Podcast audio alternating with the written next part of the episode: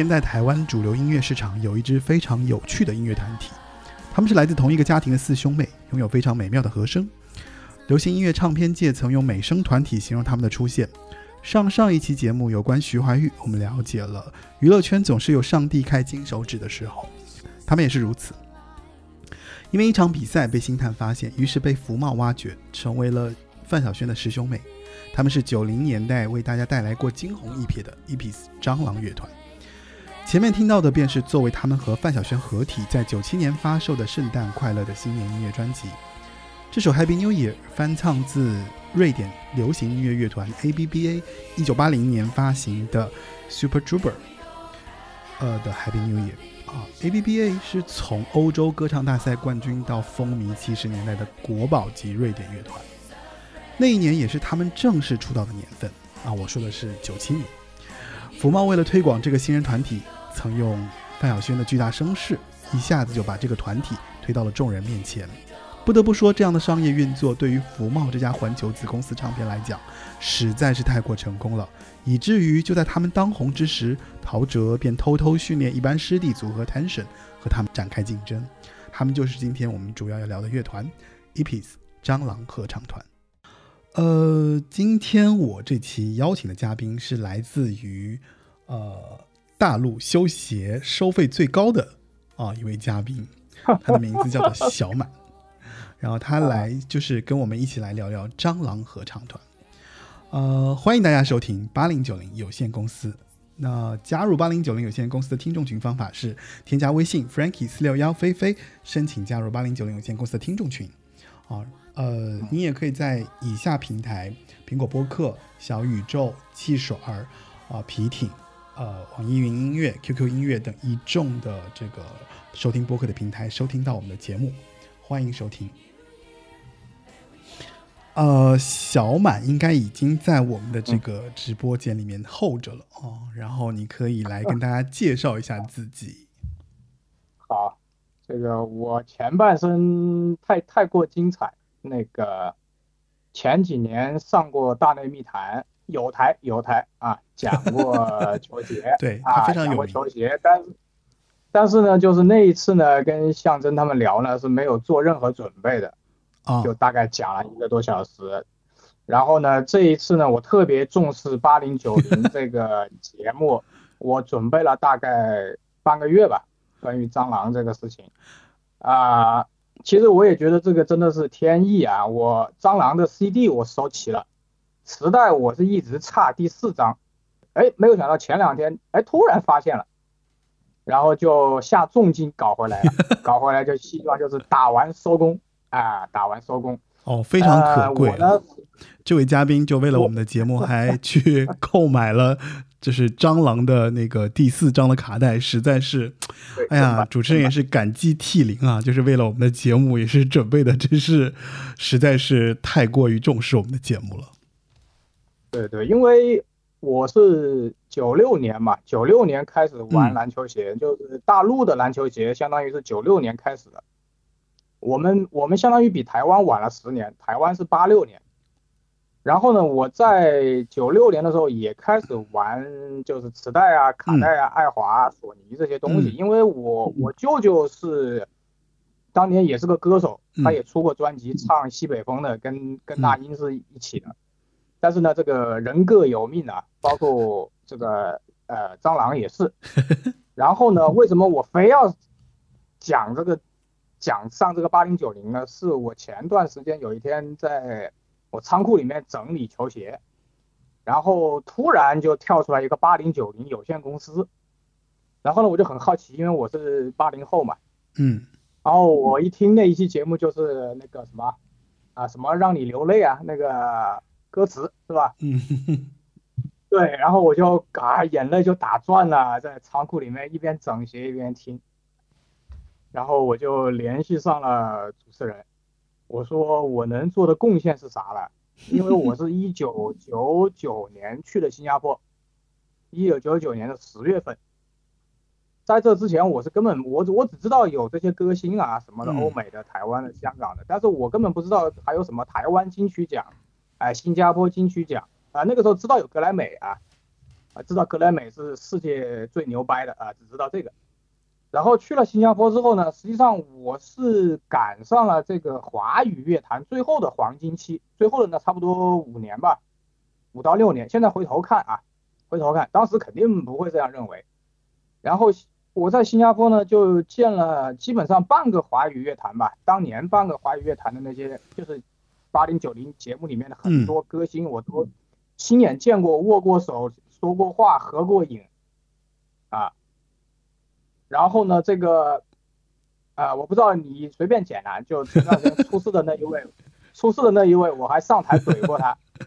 他在新加坡搞那个呃新专辑发布会的时候，二十二十多年前了，零一年的事情，我还上台怼了他。当时全新加坡都有那个广播电台有录音嘛，嗯后来放出来，别人说你怎么胆子这么大，而且讲的这么好。我说我买了专辑，我是甲方啊，他是乙方啊，为什么我不能评论呢？你评论这个人现在就是对大家可能应该知道，他前段时间刚刚出事哈。给大家补充一下然后这么多年下来，我突然这两年发现，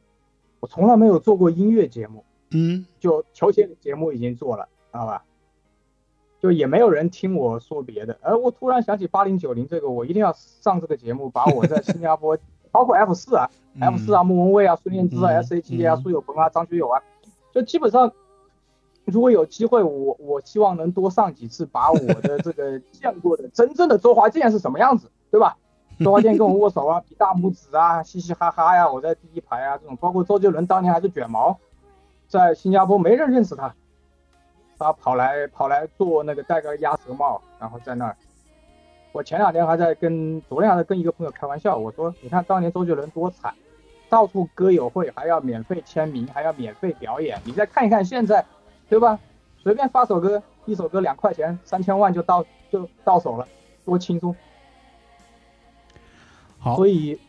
嗯，听下来听下来，这位嘉宾就是一个非常有来头的嘉宾，而且就是这个嘉宾已经表达了很多关于他对八零九零有限公司，包括八零九零有限公司针对的这些。对吧？歌手，然后他可以说是如数家珍，而且他也去过很多很多的现场。所以呢，今天我们回来讲到关于就是呃蟑螂合唱团，其实蟑螂合唱团，我觉得还是比较可惜的，对吧？就是对，呃，最开始的时候，我觉得其实他们的出道啊，包括他们的成名啊，其实都太快速了哦。从一开始就是我们知道的关于，呃，他们我前面已经讲了嘛，就是他们成为呃范晓萱的这个师兄妹，然后就开始在福茂的这个运作底下，然后就发了专辑，然后就出道，然后后来还成为了一个，就在当时那个年代，其实他们出了第一张专辑，呃，好像第一张专辑就卖了三十多万，就是已经属于那种就是一出道就几乎被大家熟知的这样的一个情况啊。然后，呃，我可以来跟大家讲讲关于蟑螂合唱团的这个如何出道。啊，他们这个成员呢，其实是从一九九七年出道，这个前面已经讲了。他们是来自于菲律宾的一个华侨的四人组合，黄世博、黄南顺、黄敏敏、黄欣欣四兄妹组合的。然后他们的这个主力曲风就是以 R&B 无伴奏的这样的一个阿卡贝拉的这样的一个合唱的擅长啊，被选进了这样的一个呃唱片公司，因为参加了一个可口可乐举办的这个唱跳比赛，被星探一眼相中。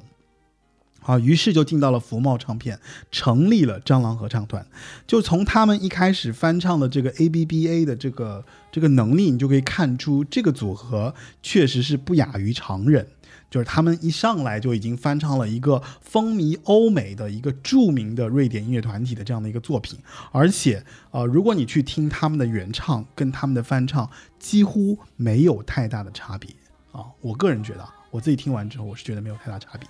然后呢，呃，但是他们很很有趣，他们用了一个 Epis 的这样的一个很。呃，很怪趣味的这样的一个名字，选择了这样的一个名字作为自己的团名，啊，他们据他们自己说，他们说他们希望自己像打不死的小强一样，啊，具有生命力。那不得不说，这个团名在当时八九十年代人的回忆当中，其实产生了一个非常深刻的印象，啊，就是我个人觉得，我不知道就小满怎么感觉，反正我觉得是有一种反其道而行之的一个感觉，就是让整个的蟑螂就是突然就。就是在学生市场里面就扎下了一个非常大的一个记忆度啊，所以在短短的他们的这个五年的这个唱片时间里面，出福茂就出了四张嘛，然后后来他们就随即解约了，所以其实他们的音乐时间还是比较短暂的，对，所以我想就是聊一聊，就是关于小满，就是你一开始就是对于蟑螂的这个认识，还有就是你怎么看待蟑螂这个乐团呢？好，我为了这个，我大概写了两两页纸的资料啊，就不一定能全部讲完。然后呢，就是我很奇怪啊，我跟大多数人不一样，我根本就不知道范晓萱带过蟑螂，我不知道。嗯嗯。但是呢，我知道范晓萱当年很火，是因为我那个表妹喜欢范晓萱。但是我完全不知道有蟑螂这回事，一直到蟑螂第二张专辑里面的那个，我看看啊，一个是《爱情换日线》。一个是海，还有一个那个 Good Morning, Good Afternoon, Good Night，就是在那个 MTV 天籁村里面呢，就很暴露年龄了。当年那个吴大维在 MTV 天籁村 啊，那个时候还不叫 MV。然后呢，我就发现，我靠，这个世界上竟然有华人能把这个合唱唱成这个样子。因为当年最高标准就是 Boys to Men。我不知道大家知不知道什么是 Boys to Men，男孩男人。Boys to Men 应该很多人知道了。当时我就很诧异，你知道吧？我说 怎么可能华语能有人唱成这个样子？后来才知道是印尼华侨。对。然后呢，这个 e p i s 呢是印尼语的意思，印尼语的蟑螂就是 e p i s 啊，菲律宾语说错了说了啊，菲律宾语菲律宾语 菲律宾菲律宾。为为为什么为为什么我这么深刻？是因为当时我九九年去新加坡读书的时候，那个时候我们学校里面的台湾同学分两种。嗯。一种是台湾省去的，嗯，一种是印尼的台湾人，嗯，就是印尼当年几百一两百年前移民到印尼去的华侨的后代又回来，嗯，你就会发现他们长得有一点不像台湾人，是吧？哎，但是他们又会说台语，又会说国语，或者我们叫华语，又会说印尼语啊，又会说印尼语，还会说英语，对不对？啊，英语也比较差，他们的英语也不好，印尼人的英语也不好。其实跟马来人有点像，稍微好一点。哎，菲律宾稍微好一点。哎，越南呢都不行，泰国、老挝这附近都很差。嗯。啊，然后呢，我就知道了，知道了呢。由于第二章太厉害了，所以我当时是在买的国内的那个磁带。国内的磁带，呃，我先把细节讲了吧。嗯。就是当年。国内的磁带就是，可能是我们刚刚开始搞啊，就是那个时候连那个都是繁体，嗯，然后包括上海音像出版发行，包括上海市辽宁路啊，包括福茂啊，全部都是繁体，然后也很简单，然后歌词基本上就是印在那个那个里面，并没有单独的册子。然后第一张的磁带，我们先讲磁带啊，就是跟它区分一下，跟 CD。嗯，就基本上就是繁体了，就就那样过去了，然后就印印在一个那个那个上面。所以我当时去新加坡带了几盘磁带去，其中有一盘就是蟑螂的第二张。嗯，所以我印象印象非常非常深刻的是，我现在后来回来之后，我发现那那盘磁带不见了，只剩一个壳子。可能是太爱听了，然后就就一直在听。我跟你讲。呃，对我我又买了一盘第二张，然后我还对比了一下，没区别。嗯，啊，就，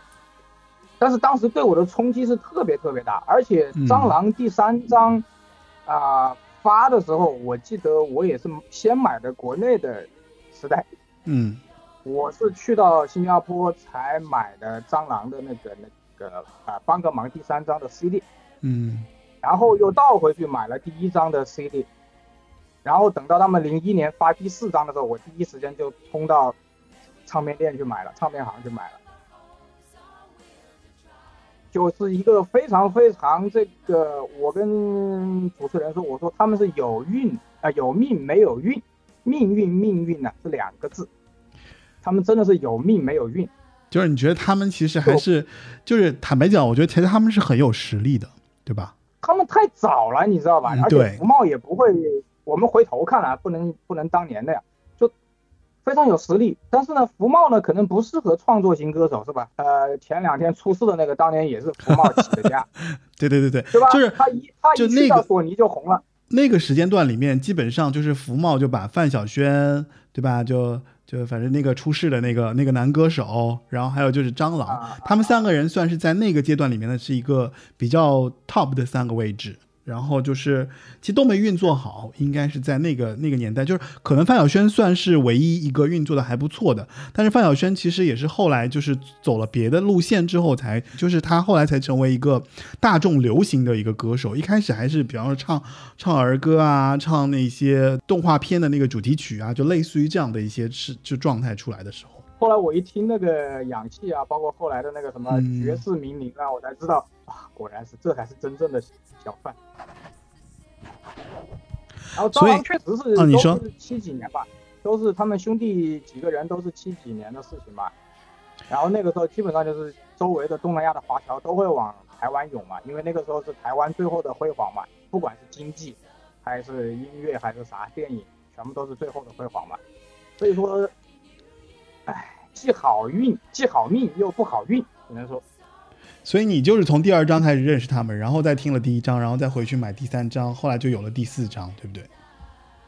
呃，第二章、第三章、第一章、第四章，嗯。第四章我是真的在等，第四章我是真的是在在在盼。嗯，我跟你啊差不多哎，我的心情也是差不多，就第四章也当时也是在等，啊，就是，嗯但是我不知道他们当年唱那个《天空》啊，我插一句，第一张专辑里面有翻唱王菲的《天空》，对，我当年是觉得，哎呀，就那样吧。那现在嗯回、回回听起来啊，那确实是比现在选秀的不知道甩多甩现在那些选秀的不知道甩多少条街，你知道吧？我想想看我，啊，我自己觉得说，我一开始是从就是范晓萱跟她的这张合唱专辑，然后就认识了他们，然后就去就去想说，因为那个时候就跟你的那个感受是一样的，就是我没有听过这样的一个合唱团队，就是你没有感受过那个那个怎么说，就是那个那个那个那种，就是合唱团对吧？就那个合唱团的概念。。中文中文里面是没有这样的人出现的。对就是即使是组合，他们可能也就是各唱各的，就是他的那个他的那个合唱部分是比较少的。但是到了蟑螂，你会觉得说，基本上他们其实一直是在合唱。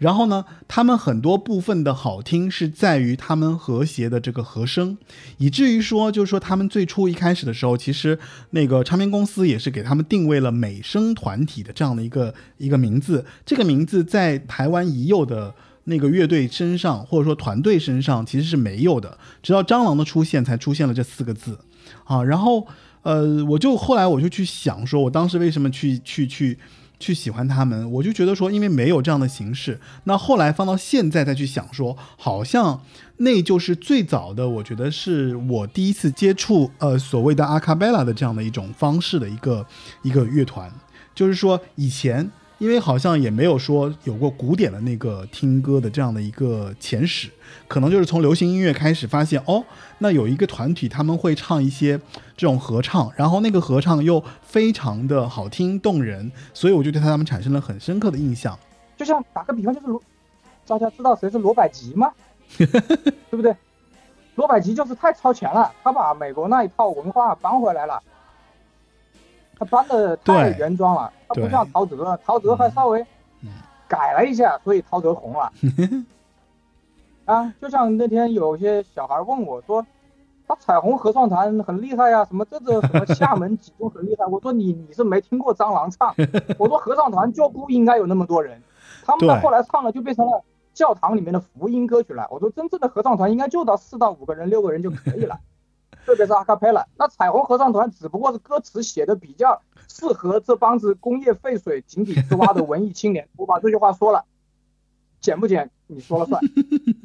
就是应该这么说合唱团，彩虹合唱团唱的是啥？什么我的钥匙掉了？那唱的是什么？我简直觉得现在的年轻人呢，这就像李宗盛说的，这小孩子天天就在吃猪食，这华语音乐就天天喂这些小孩猪食喂到现在，就是彩虹合唱团很厉害。拜托你们去听一下当年的 Boys to Man 获得格莱美的那首奖，什么献给妈妈的歌，那才是真正的顶顶顶到天花板了。嗯，嘉宾比较激动啊。其实我的态度就比较你知道吧？嗯，嘉宾是比较激动了，就是觉得说现在那个现在那个音乐市场的这些作品也也是，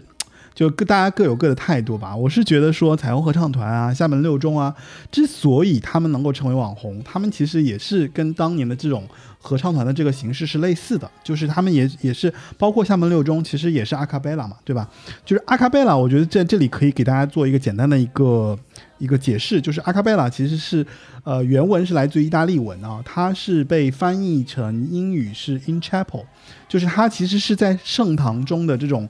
呃，因为应对说教堂唱圣歌的这样的一种方式，然后有发展出了人声演唱的这样的一个演奏形式。对，然后是在没有任何乐器演奏的这样的一个方式下去呈现啊、一群人然后合唱一首歌曲的这样的一个音乐的呈现，所以在当时的流行音乐当中，我觉得就是蟑螂算是我最早认识到说哦、有无伴奏合唱，然后有人声打击乐，然后尤其像现在大家很流行那种 beatbox。啊，包括像现在大家喜欢的所谓的呃彩虹合唱团啊、厦门六中啊，就这些，其实他们其实都同宗同源，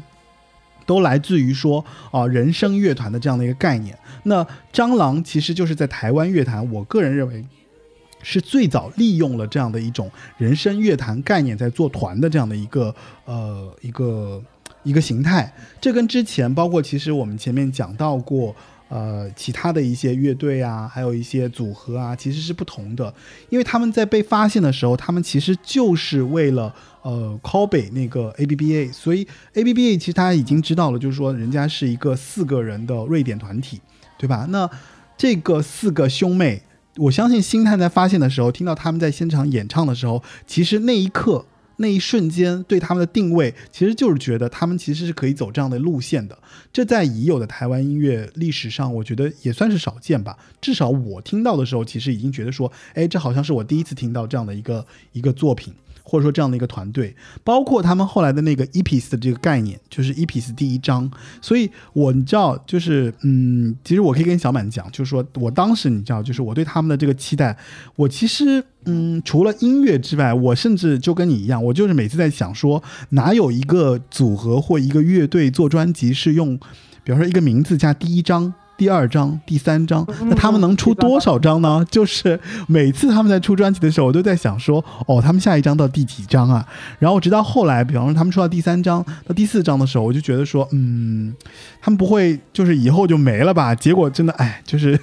有点遗憾，觉得说，哎呀，他们就出的太少了。就当时就对他们的印象特别深刻，而且我对他们，你知道，就我有一个特别严重的一个。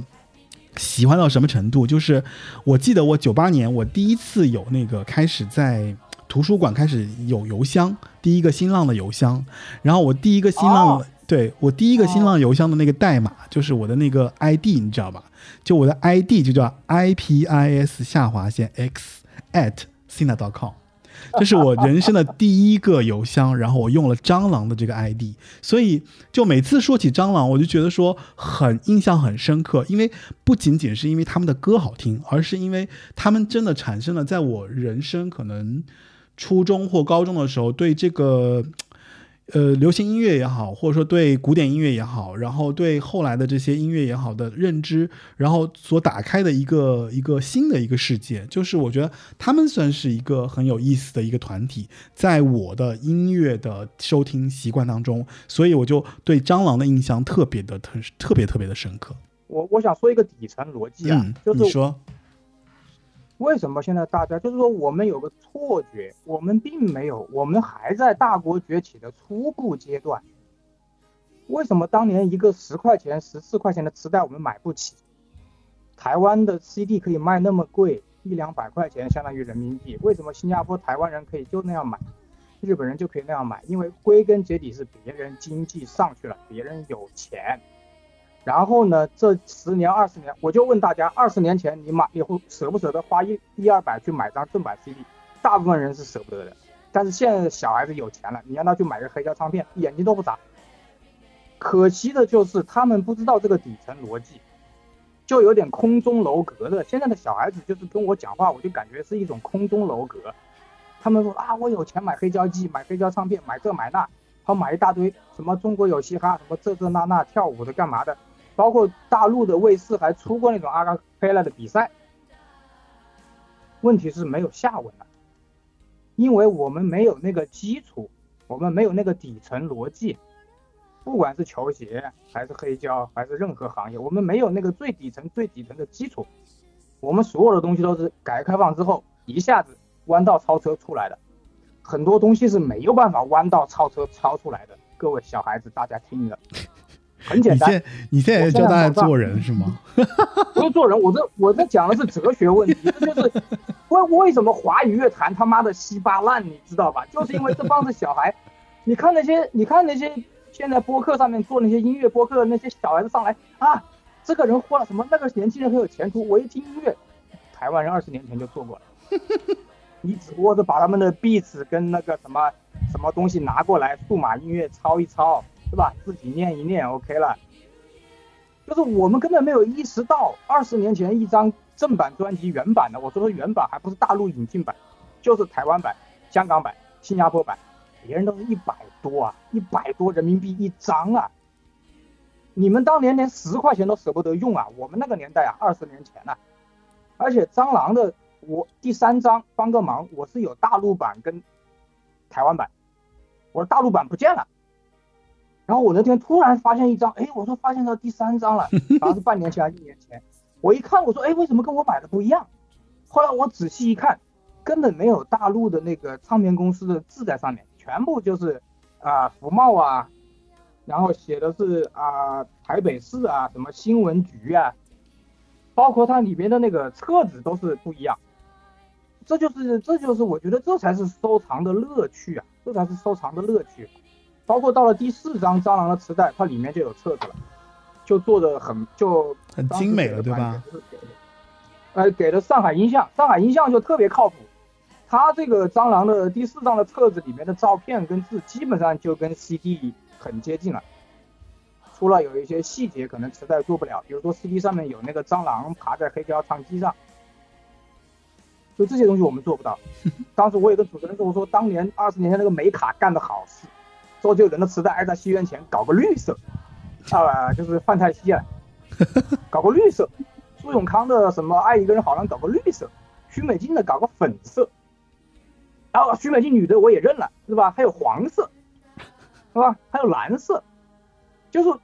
就是我们的审美是有问题的，你知道吧？我们在文革以后改革开放之后，为什么会出现美卡这种这种倒行逆施的这种举措？就是大陆的。底层逻辑没有搭好，你知道吧？真的是，我觉得现在的年轻人听歌的就是这个底层逻辑出了问题。包括那些什么 B 站的那些音乐比赛、什么选秀出来的那些歌啊，我的天，简直是，唉，折磨耳朵。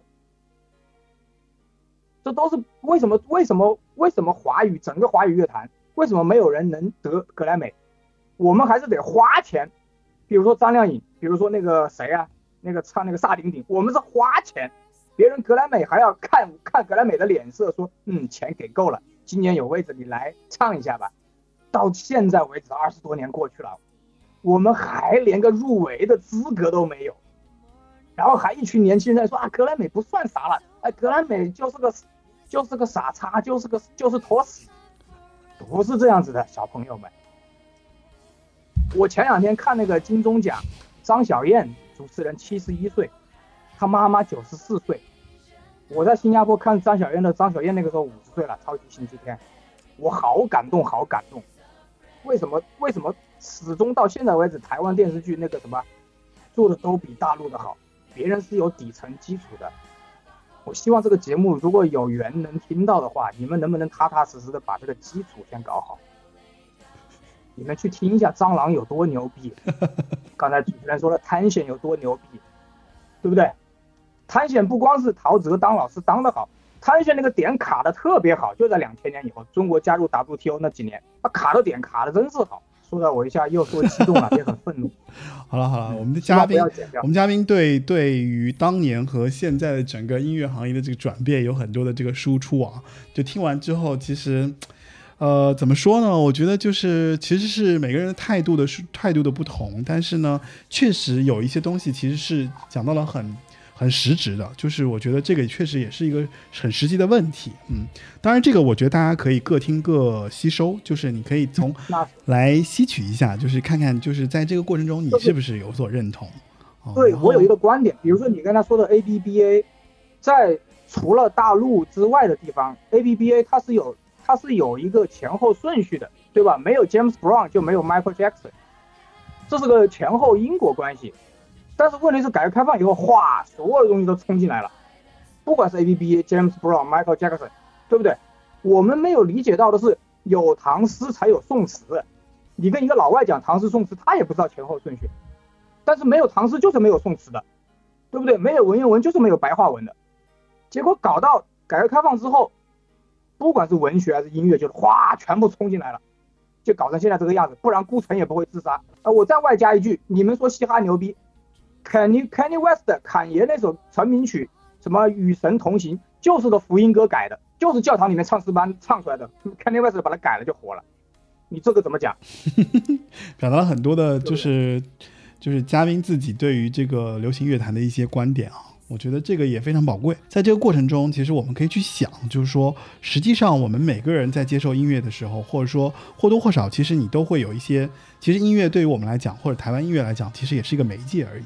对，其实通过他们，我们了解到了更多一些外援的东西，或者说我们通过他们，我们发现说，那哪些东西是我们自己有的，哪些东西是我们需要学习而来的，哪些是哪些东西是需要我们积累才能进步的啊。所以，呃，其实，在蟑螂合唱团也好，或者说包括一些别的一些团体也好，包括一些欧美的一些音乐也好，那其实关于蟑螂合唱团，我个人觉得它其实是穿起了很多古典、现代还有流行，包括其实我们接下来在后面我们会讲，就是说蟑螂合唱团其实经过了很多的这个转变之后，他们最后又做了一些努力跟就是。决定就这两年，他们其实又出来了，然后也有一些很有趣的故事啊，这个我们在后面去说。然后呢，呃，我们让我们的嘉宾稍微平息一下他的那个情绪，然后我们开始进入到聊就是我们的呃，就蟑螂的这个 专辑的这个音乐的这个过程，对。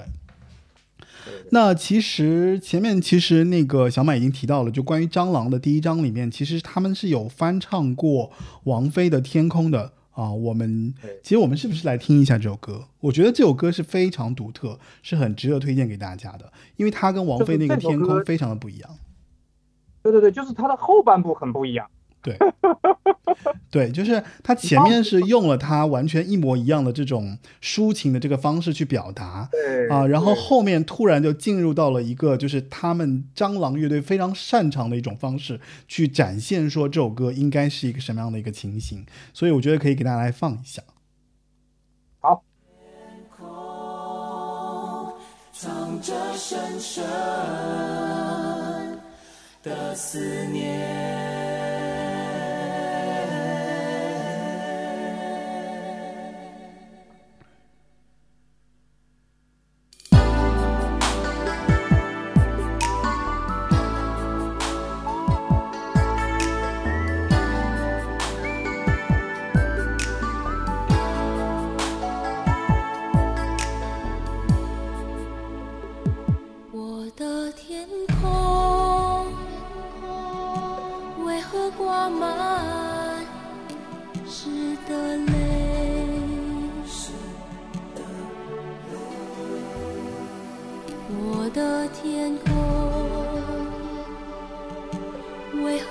何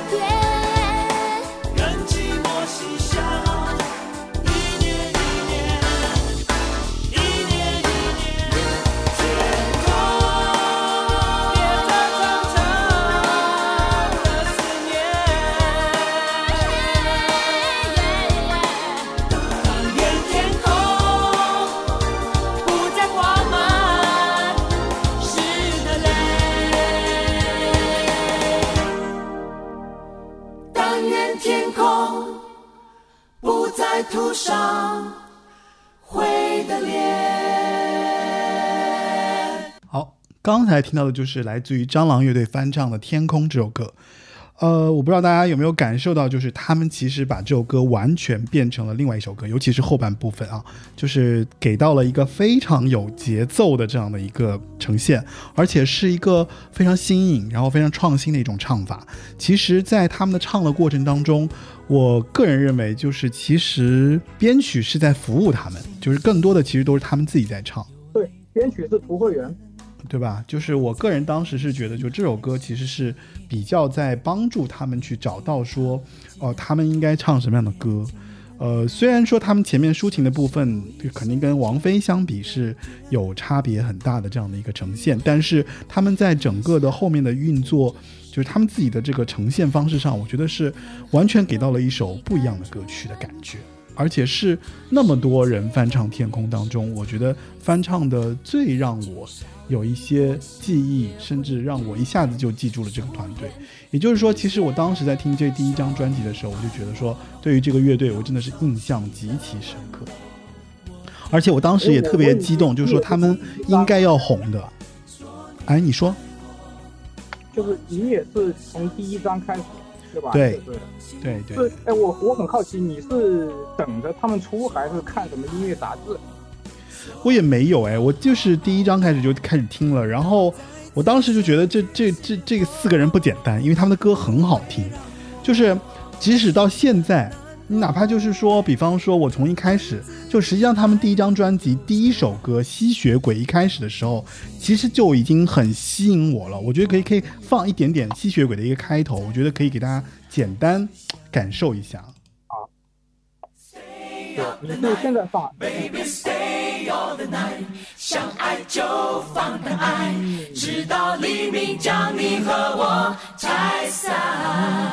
说好今晚谁也不能逃开。所以就是这这就是第一张专辑的第一首歌的一个开头。就我几乎是属于那种这张专辑我听了之后，我就觉得说完蛋，就是就就很喜欢啊，就是属于那种就是很就是你在很怎么说，就是你以前听歌的这个历史当中，其实你是没有过这样的冲击的，或者你没有这样的一个和声的这个冲击，说哦，就是流行歌还能有这样的一个呈现，所以就是说他们当时第一张专辑的时候是蛮。蛮 shock 到我的，就是即即使后来大家就回头说说张浪到底唱过什么样的歌啊，我真的是可以说从头开始说到尾的这样的一个状态。唱歌能力是非常非常强的，就他们四个人的这个和声，包括他们的这种以展展现的那个能力啊，就是让人就非常的佩服。就是这四个人唱歌也太和谐了吧，就是你你听不出来是那种好像就是一层一层，因为。其实大家如果对合唱稍微有点概念的感觉的话，其实你是听得出来，比方说，对吧？就各个音部什么的。那在他的他们四个人的和谐的过程当中，我就觉得说，可能真的是跟他们自己是四兄妹有关，就是他那个他的他们四个人所发出的那个共鸣，所所给我怎么说，对我打打，在那个年代哦，就是他们对我的这个冲击确实是很大，就是那种一瞬间就抓住我，就。就我可能我也没有想过说自己为什么会那么喜欢他们，包括后来很多人觉得他们非常的小众，或者说非常的不被大众所熟知，甚至可能大家记住他们的就只有《帮帮忙》那首歌。但是其实对我而言，我是觉得说他们几乎每张专辑我都在等，就是在当时那个年代。然后我还担心说他们没有后面第几张了，因为要出专辑出到第几张第几张的时候，我就觉得其实是挺难的，因为。你就会很害怕他们没有嘛，甚至他们后来在滚石又出到第五张，他们又想要试图回重回乐坛，出了那个《爱重生》嘛。然后那张专辑其实也很好听，但是几乎大众已经把他们已经丢到了一个，就说大家都不会再去听了。我觉得是这样子的。呃，我我勾引你一下，因为我现在手上有一个九七年的头版台湾版的蟑螂，嗯，它当年大陆的磁带里面是没有那些图片的，嗯。里面有一个图片，就是一个喷蟑螂的那个发动机，啊，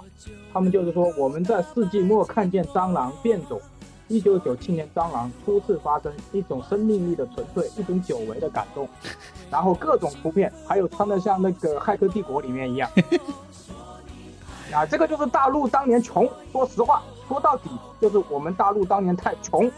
我们连磁带上面都舍不得印这些册，印这些图片，因为。印了就是增加成本，这就是个很现实的事情。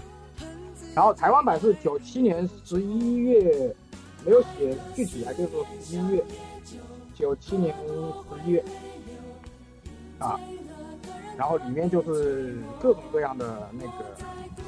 定妆照啊，然后各种各样的东西啊。然后我个人感觉啊，我不知道你怎么想，嗯，第一张蟑螂完全基本上就是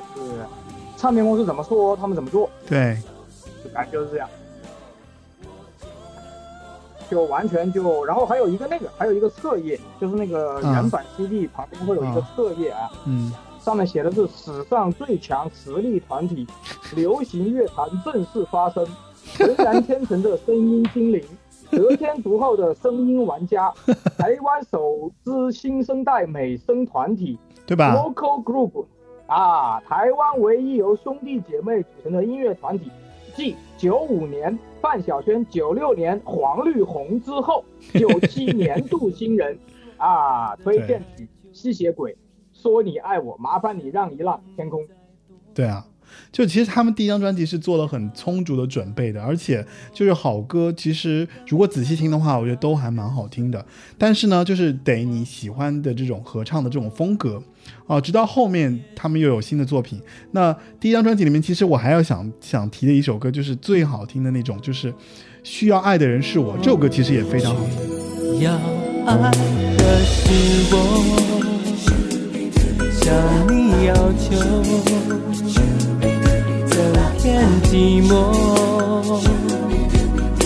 我疼你疼的连我都感动，却无动于衷，当爱是路过，你所需要自由。难道是个借口？我觉得他第一张是很出色，就无论是他们的这个定位啊，还有他们的人设啊，还有就是他们这种老带新的这种方式，就是说，其实福茂把把蟑螂整个团队的这个定位，包括他们怎么样去做他们，他们其实从一开始他们就很清楚，对吧？就基本上没有太多的那种，呃，没有多余的那种力量，或者说多余的那种。那种操作的这种成分，基本上就把这个团队做的就是既精准，要面对市场，然后又非常很准确的通过他们的这个，我觉得是蟑螂这个名字的这个定位，就达到了这就学生团体的这个面前。所以其实，呃，我觉得我应该也是当时就第一开始就对他们产生了一个非常浓厚的印象。其实，其实蟑螂为什么没成功啊？还有一个原因就是当年的台湾唱片市场竞争太激烈。对，这个也是很重要的一个原因。对，因为他们其实后面就是确实是有点疲软。当然，我觉得也跟他们自己就是说，反正合约这问题啊，还有他们自己对自己的一些人生的一些思考啊，毕竟也也太年轻嘛，就大家都是年轻人。然后其实他们的第二张专辑就已经是非常的水准上佳了，也就是嘉宾小满非常印象深刻的这张专辑啊。这里面其实不但是金曲众多，而且是就是有非常好的一个市场反响。就是他们后来因为这张专辑里面其实有首歌，他们也自己跳了一个蟑螂舞，成为整个市场上大家非常风靡的一个舞蹈。然后这些作品，其实我们可以来简单来聊一聊。就是首先，我觉得第一张专辑里面，呃，第二张专辑里面，其实《爱情换日线》其实就先声夺人，对不对？对对对对嗯对。我前两天不是跟你说吗？我还把当年买的蟑螂的那个盗版的 VCD、MTV 的，当年新加坡买不到，嗯当时是还是国内买的盗版的，我还留着在，然后把它拷到电脑里去了。就真的是感觉自己又回到十八岁的感觉，那一瞬间。然后《爱情换日线》，我觉得 MV 拍的也特别好，就是一个在海边，他们四个人，然后对讲了那个那个故事嘛，就是呃那首歌我记得是。那首歌我记得是那个潘协庆的作品对潘协庆大家应该知道，就是我们说那个跟潘美辰有关系的那个 那个那个人，对他们俩，他们俩就是对吧？就是哎，是兄妹还是姐弟来着？我老是忘了他们之间的这个关系，反正他们俩是他们俩是这样的一个呃亲戚的一个关系啊，然后就给他写了《爱情换日线》。呃，《爱情换日线》其实是他们当时比较在市场上一就一一发出来就是让大家记住的这样的一个作品。嗯、反正就是就是那种典型成绩非常好，一出来就是你绝对会被抓住的。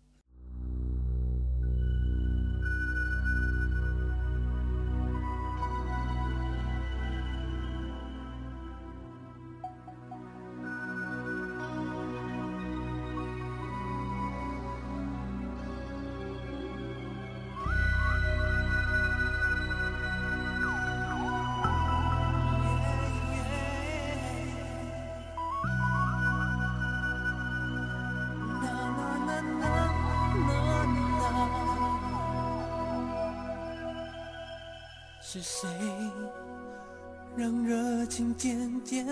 冷却成了温暖？是谁让温暖渐渐稀薄成一种孤单？你像一艘下错锚的船，停在原本不该停的港湾。忘了我，忘了我，忘了我，忘了我，一个人傻傻的等在海那端。是否我们之间的时间已出现爱情的换日线？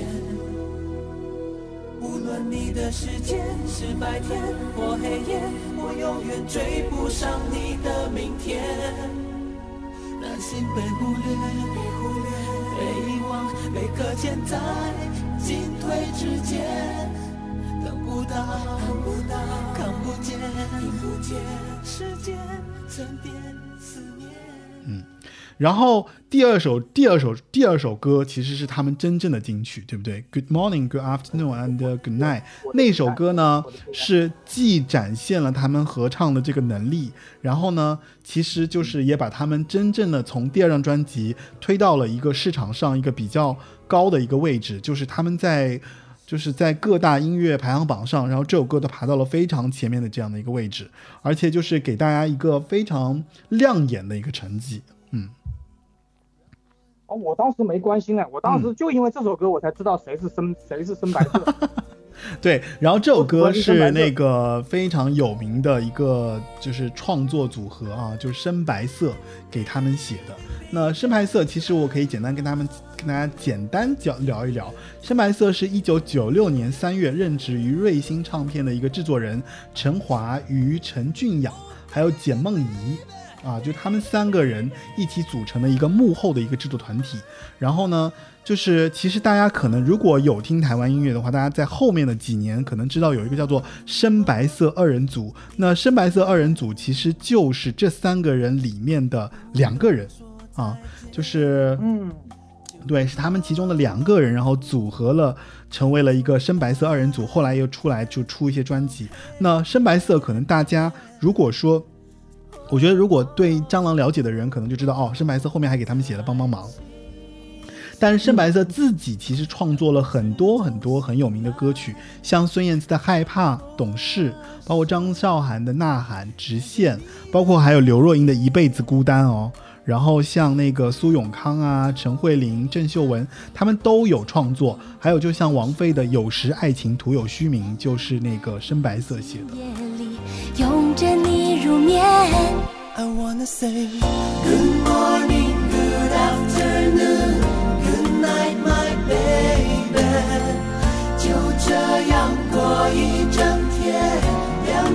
的世界。Good morning, good afternoon, good night, my baby。这一天，我和你拥有全世界的。就是深白色其实是一个作品非常多的一个一个创作的一个组合，但是他们一直在徘徊在幕后啊。然后其实我觉得在节目偏尾声的时候，我也可以给给大家挑一首，就是我自己特别喜欢深白色的一个作品。呃，但我们回过头来说蟑螂啊，就蟑螂第二张专辑其实是一个非常亮眼的成绩，就是呃深白色其实给他们写了 Good Morning、Good Afternoon 还有 Good Night，还有其实后面其实有一首歌被大家稍微有一点忽略，就是叫做《游戏》的这首歌啊、这首歌也非常好听，就是来自于深白色给他们创作的。那就是自己写的海，他们自己对对对对，其实实其实我觉得我跟你一样，就是我其实很想给大家放一下，就是他们自己写的那首《海》，因为。呃，其他那几首歌，我提到这首这几首，包括这张专辑里面有《失恋中请勿打扰》，因为《失恋中请勿打扰》就是他们后来蟑螂舞的那首歌嘛。就这些歌，其实大家应该都是有听过，但是《海》那支那那首歌，我觉得大家可能没有印象，非常的好听，而且出自于 Epis 蟑螂自己的这个这个这个这个就是呃词真的会把你作。唱哭的，你就看到他们 MTV 里面唱的也快哭了。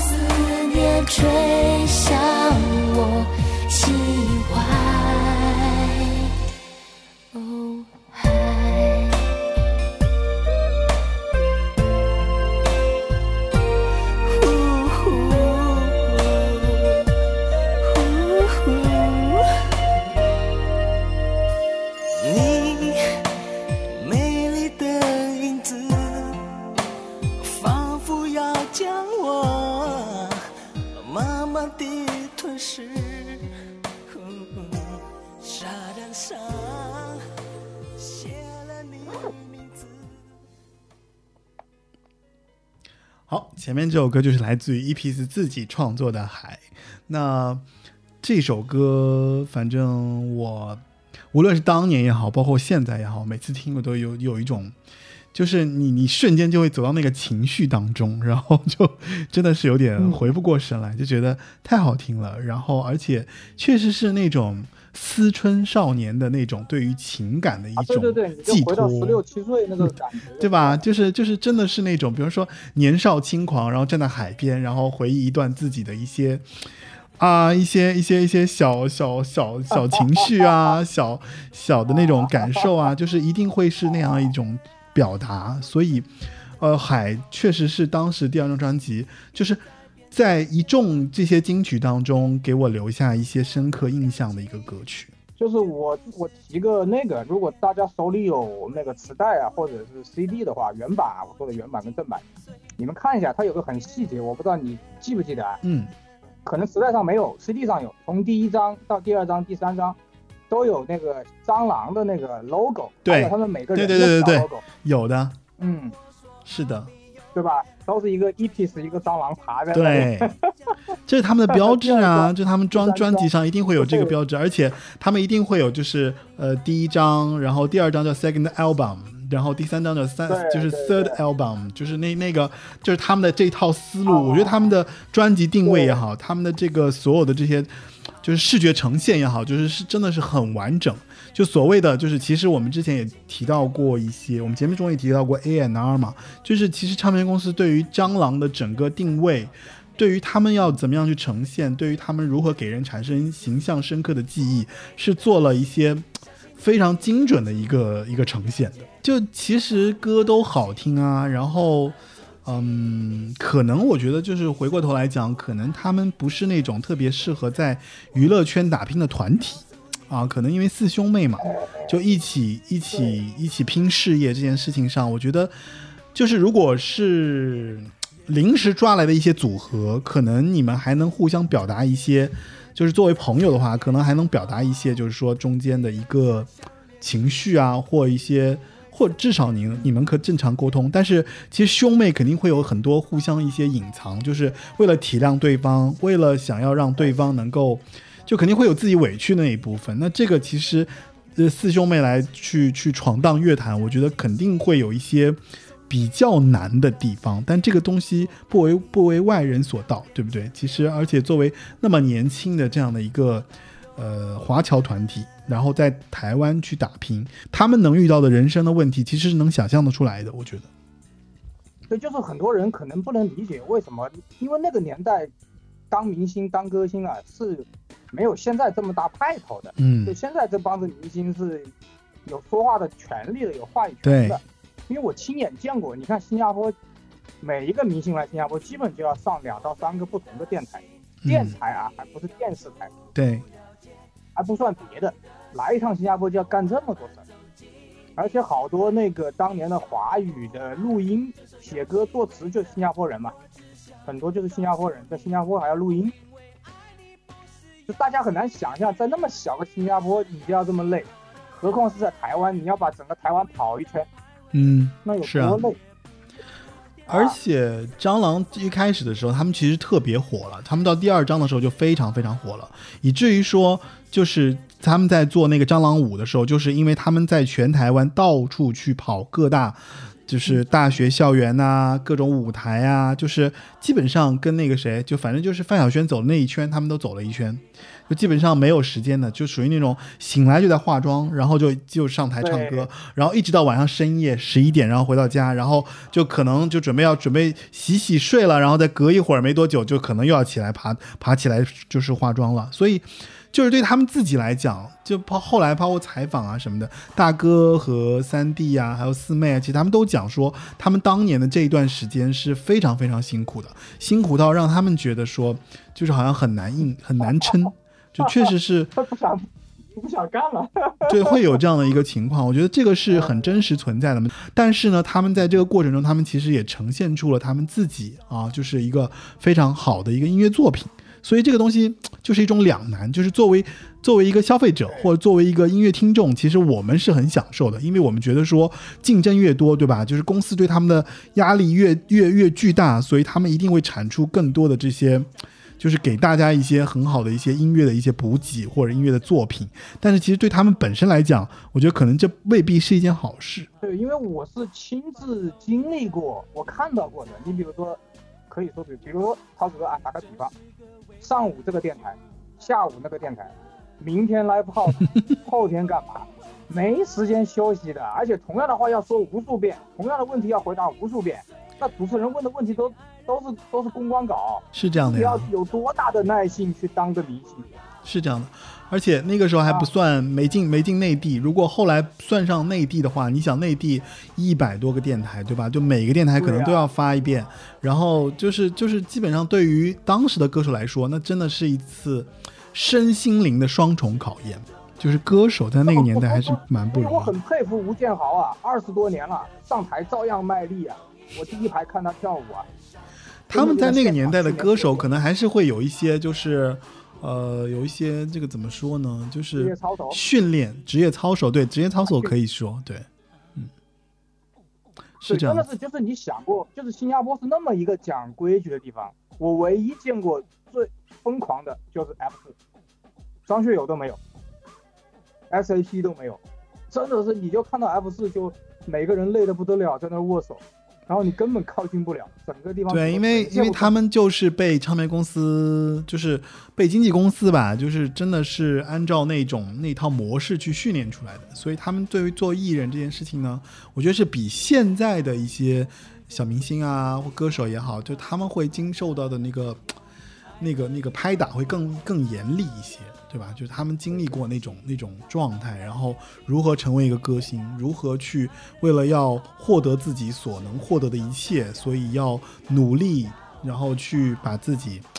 呃，接受他的包装，然后接受他的训练，然后就这样不停的在，就是对压，其实也算是压榨自己了。对啊，你看那个，我们现在说到蟑螂，说到第三章，我我重中之重啊，重中之重。你说你说大家可能不知道，台湾版呢、就除了大陆之外，那首歌《海底气》其实不叫海底气，叫混账东西，包括 MTV 里面歌词里面都是混账东西。但是大家知道大陆有大陆特色啊，中国特色社会主义，所以我 就变成了必须孩子气。对，我就很奇怪，你知道吗？我说，哎，我说，我说，哎，因为我前两天查资料嘛，腾讯上面就是，好像是把混账、混账东西跟孩子气都放上去了。嗯哎，我说怎么会多一首歌呢？然后我一查，我那个台湾版磁带也叫孩子，呃，也叫混账东西，CD 也是混账东西。然后大陆磁带就是孩子气，这是个很有趣的地方。然后第三章的重中之重就是全世界都知道了，这个这个这个世界上有首歌叫《帮帮忙》，对，帮个忙，他的他的全名叫帮个忙啊帮个。忙。但是因为这首歌确实太火了，就是在那个时间段，好像就是像洗脑金曲一样，然后就循环在大家的脑海当中。就是那个好像是十二个帮吧，就是就请你帮帮帮帮帮，而且他们唱的特别好，就是就确实是我觉得是，可能也是不得不说，就是蟑螂唯一的一首让几乎所有听华语歌的人在心中有一个非常深刻印象的这样的一首歌。对，就台湾版的 CD 非常豪华，它外面不光有册子，还有一个卡纸啊，嗯就嗯是把那个 CD 卡住的。嗯然后呢，我那张卡纸还留着在当年在新加坡的那个书店里面买的，十八块八毛八新币，嗯，算一下大概接近一百块钱人民币。还不算上还不算上通货膨胀。当年一张 CD 就要接近二十新币，就是一百人民币。一九九九年有几个人会花一百块钱去买张正版碟？一九九九年的时候，对不对？这就是我们跟发达国家的差距。别人那个时候已经做到那个地方了。然后帮帮忙那个 MTV 里面好像是，包括除了有几个老人是四胞胎，还有那个小孩也是四胞胎，对，就特别细节，就为了拍这个 MTV，然后搞了一堆我们当年叫杀马特的人在里面。因为当时其实确实到第三章的时候，其实唱片公司应该是对他们进行了一个非常就是丰厚，或者说花了很多重金去包装他们，无论是从唱片封面啊，还有打歌服啊，还有他们的整个形象包装，你一看就是花了钱了，就是。就是就是，无论从设计感啊，还有就你刚刚提到的那些对，就真的是鸟枪换炮。就是你从专辑的整个包装，从它里面提供的这些东西，你就知道哦，那他们一个是他们流行了，一个是他们也就是受到了重视，对吧？然后在第三章的时候是得到了一个全面的一个给大家一个很大的一个印象，所以加上帮帮忙这首歌，我觉得其实首先帮帮忙这首歌自己就是一个非常洗脑的歌曲啊，帮个忙，就自己就是一个非常洗脑的歌曲帮。我我我我已经习惯了帮帮忙，就是他是把阿卡贝拉、把爵士、把各种各样的东西，而且是深白色其中一个人写的，好像啊它里面有说明嗯，是打了个括号的，是深白色的其中一个人写的，好像。对。就我觉得这种人也是有命没运，能把这种歌写出来，竟然没火，这个写歌的人竟然没火。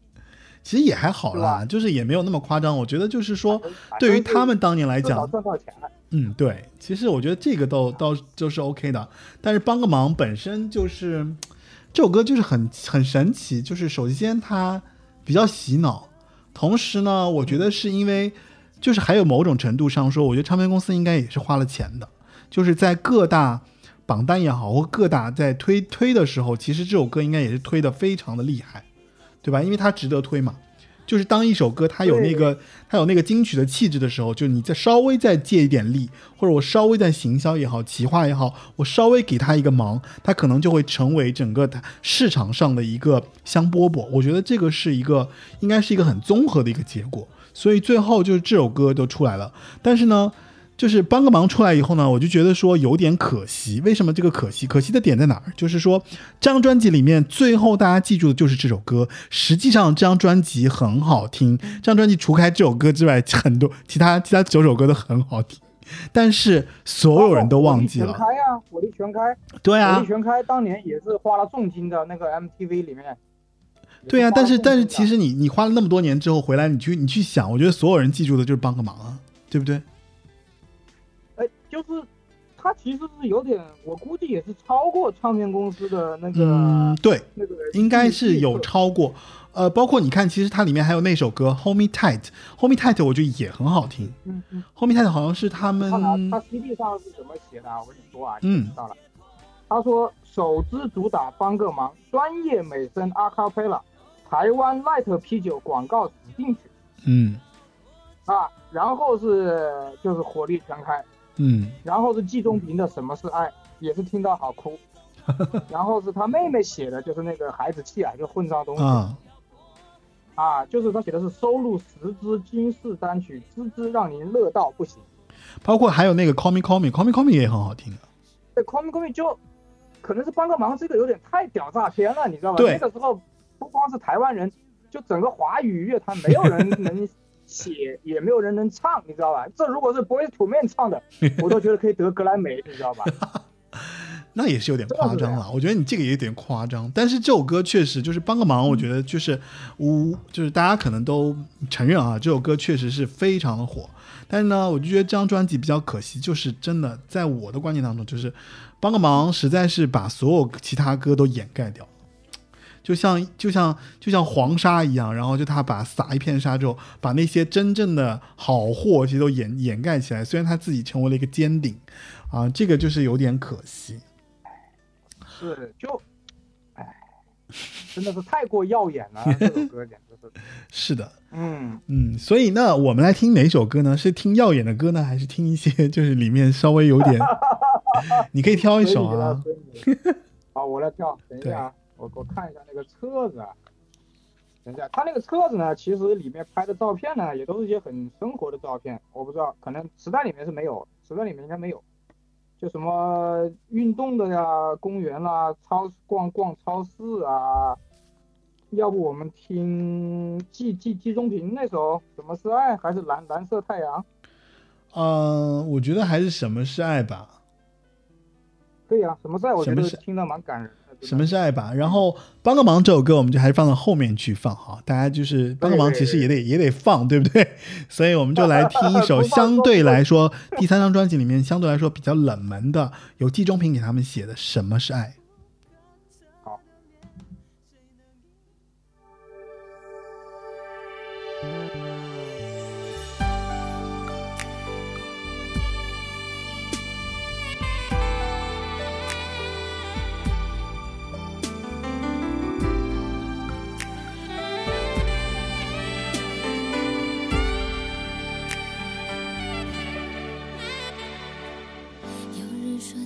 静等待，有人说上天他会安排。面对这片海，潮去又潮来，我的心一片空白。有人说爱会耍赖，有人说爱会把人宠坏。这片海一样的空白，Wish I could fall in love tonight。什么是爱？什么是爱？自己的心解不开。怕面对无尽的等待，怕期待的梦被掩埋，不停的问，有谁能解开？什么是爱？什么是爱？什么是爱？自己的心解不开。怕面对无尽的等待，怕期待的梦被掩埋，不停的问，有谁能解开？告诉我什么是爱？Wish I fall in love tonight。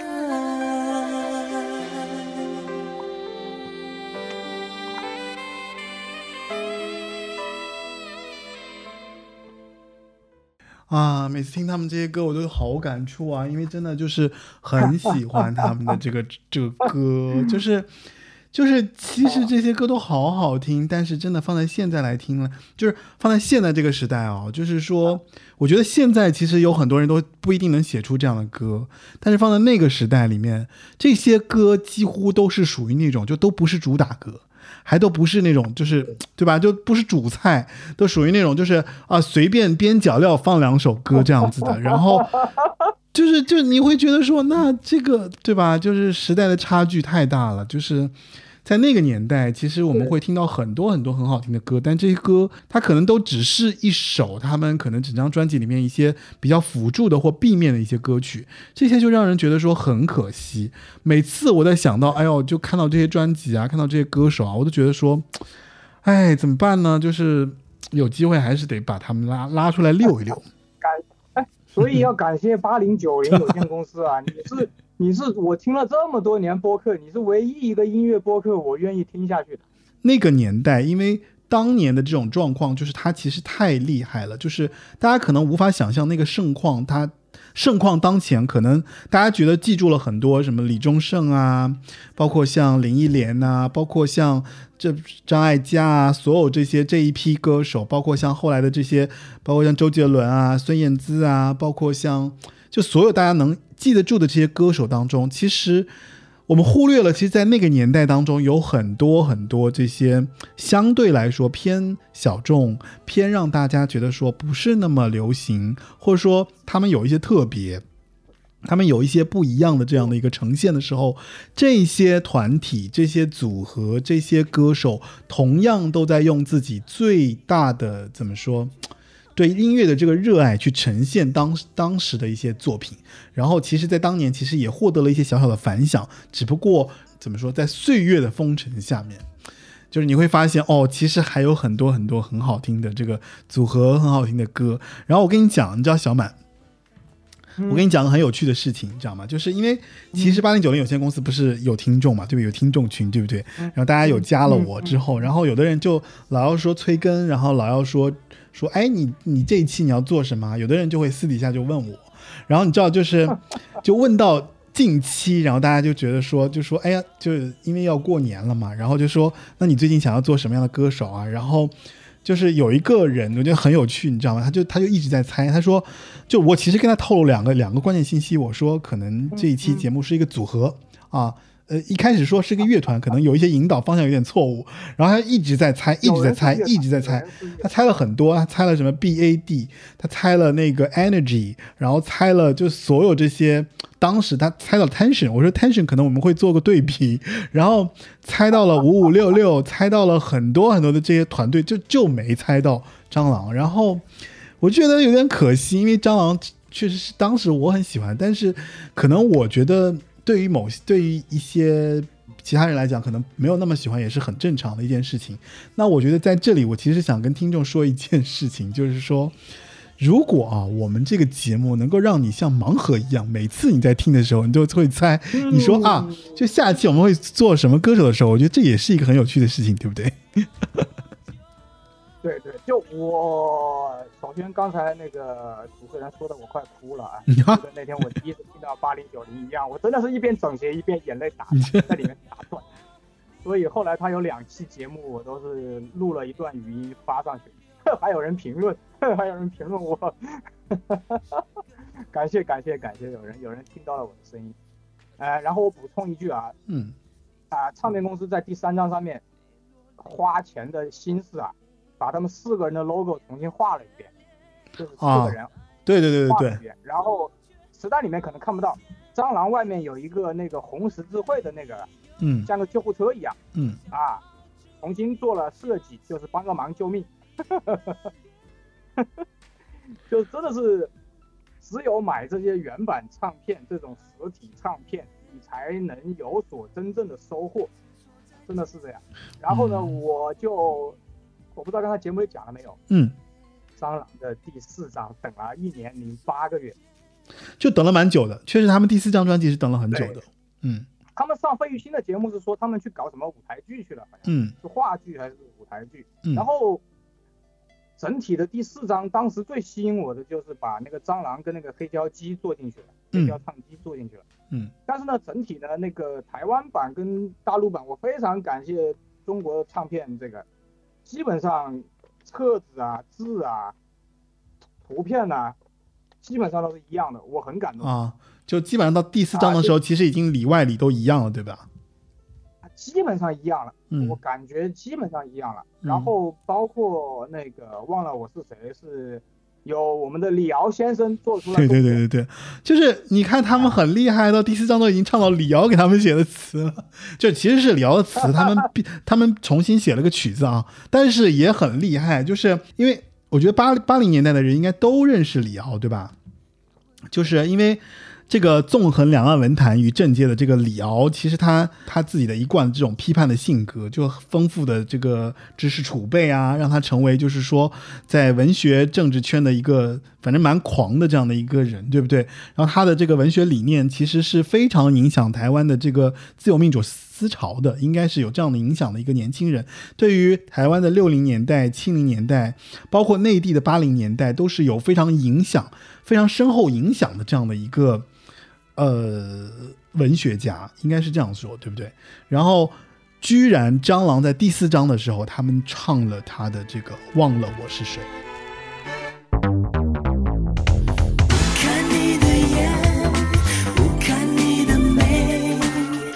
心里都是你，忘了我是谁。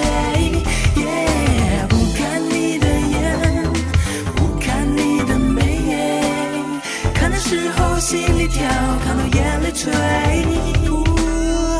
你说你爱我，永不离开我，却悄然离去，也带走我的快乐。你说需要我，不会抛弃我，却追逐诺言，留下虚幻的回忆。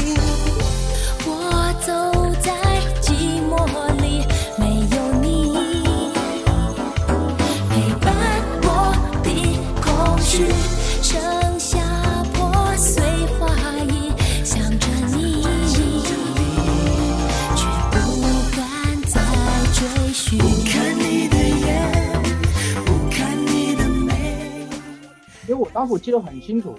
他们一发的时候，我就冲到一个新加坡的比较小的嗯。本地的连锁据点，因为那种大的 HMV 跟 Tower Record 那种，包括现在还有的日本涩谷那家对。Tower Record 九层楼高的那种唱片行，一般如果不打折的话，都会比那种小型唱片行要贵，反而。嗯。哎，就是有这个问题。但是呢，你比如说当时那些歌星呢，既要去 HMV 牵手，又要去 Tower Record 牵手，又要去这些小唱片行牵手，所以我当时就第一时间杀到一个那个可能是新加坡本地的一个连锁的小唱片行，我就把嗯忘了我是谁买。但是买了之后呢，说实话啊，那回到二十年前，因为这张专辑是零一年的嘛，好像、是吧？二十一年前了，我就感觉到有点失望。就因为我是带着帮忙的心态去的，你知道吧？嗯嗯嗯，哎，我我我以为他们还能搞出一首跟帮个忙差不多的。哦我理解你。了，就是你其实希望他们还有一首类似于帮个忙这样的一个歌，但你其实忘了我是谁也还好啊，也也可以啊，而且这张但是你没有觉得忘了我是谁很很灰暗吧？有一点就是他整个的这个情绪是没有像帮个忙那么的积极和那个阳光，就是忘了我是谁还是比较比较比较那个呃底色是比较比较丧的，就是可能是比较感伤的那一部分的。然后包括这张这张专辑里面，其实还有那个分手嘛，就是我们上一个节目里面其实说到了利曼婷，其实分手这首歌就是利曼婷给他们做的词。然后发现，我后来对对对，然后而且这首歌还被选为了《蓝色生死恋》的这个片尾曲，啊，就是台，啊就是那个台湾的吧？嗯对对对，台湾的是放播放的时候，台湾那边的那一版的那个那个那个片尾曲，所以就是说，其实蟑螂真的在他当年的这四张专辑来说，成绩是非常可观的。嗯，嗯，而且你看这张专辑里面也有了那还还也还有那个谁深白色给他们写的，你知不知道？就相当于这张专辑，我觉得也是很好听，但是就是嗯水花就不响。几乎我觉得所有对蟑螂有印象的人，稍稍听过蟑螂的人，《分手》也算是一首赐予帮帮忙帮个忙的歌，所以我们来听一下《分手》吧。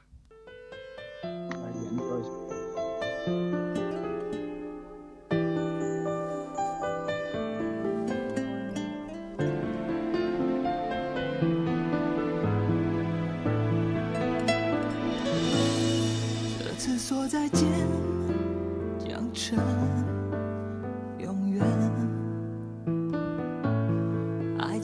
明天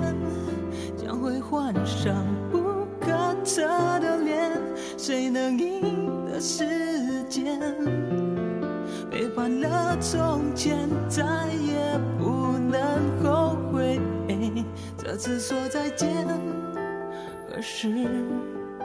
再见。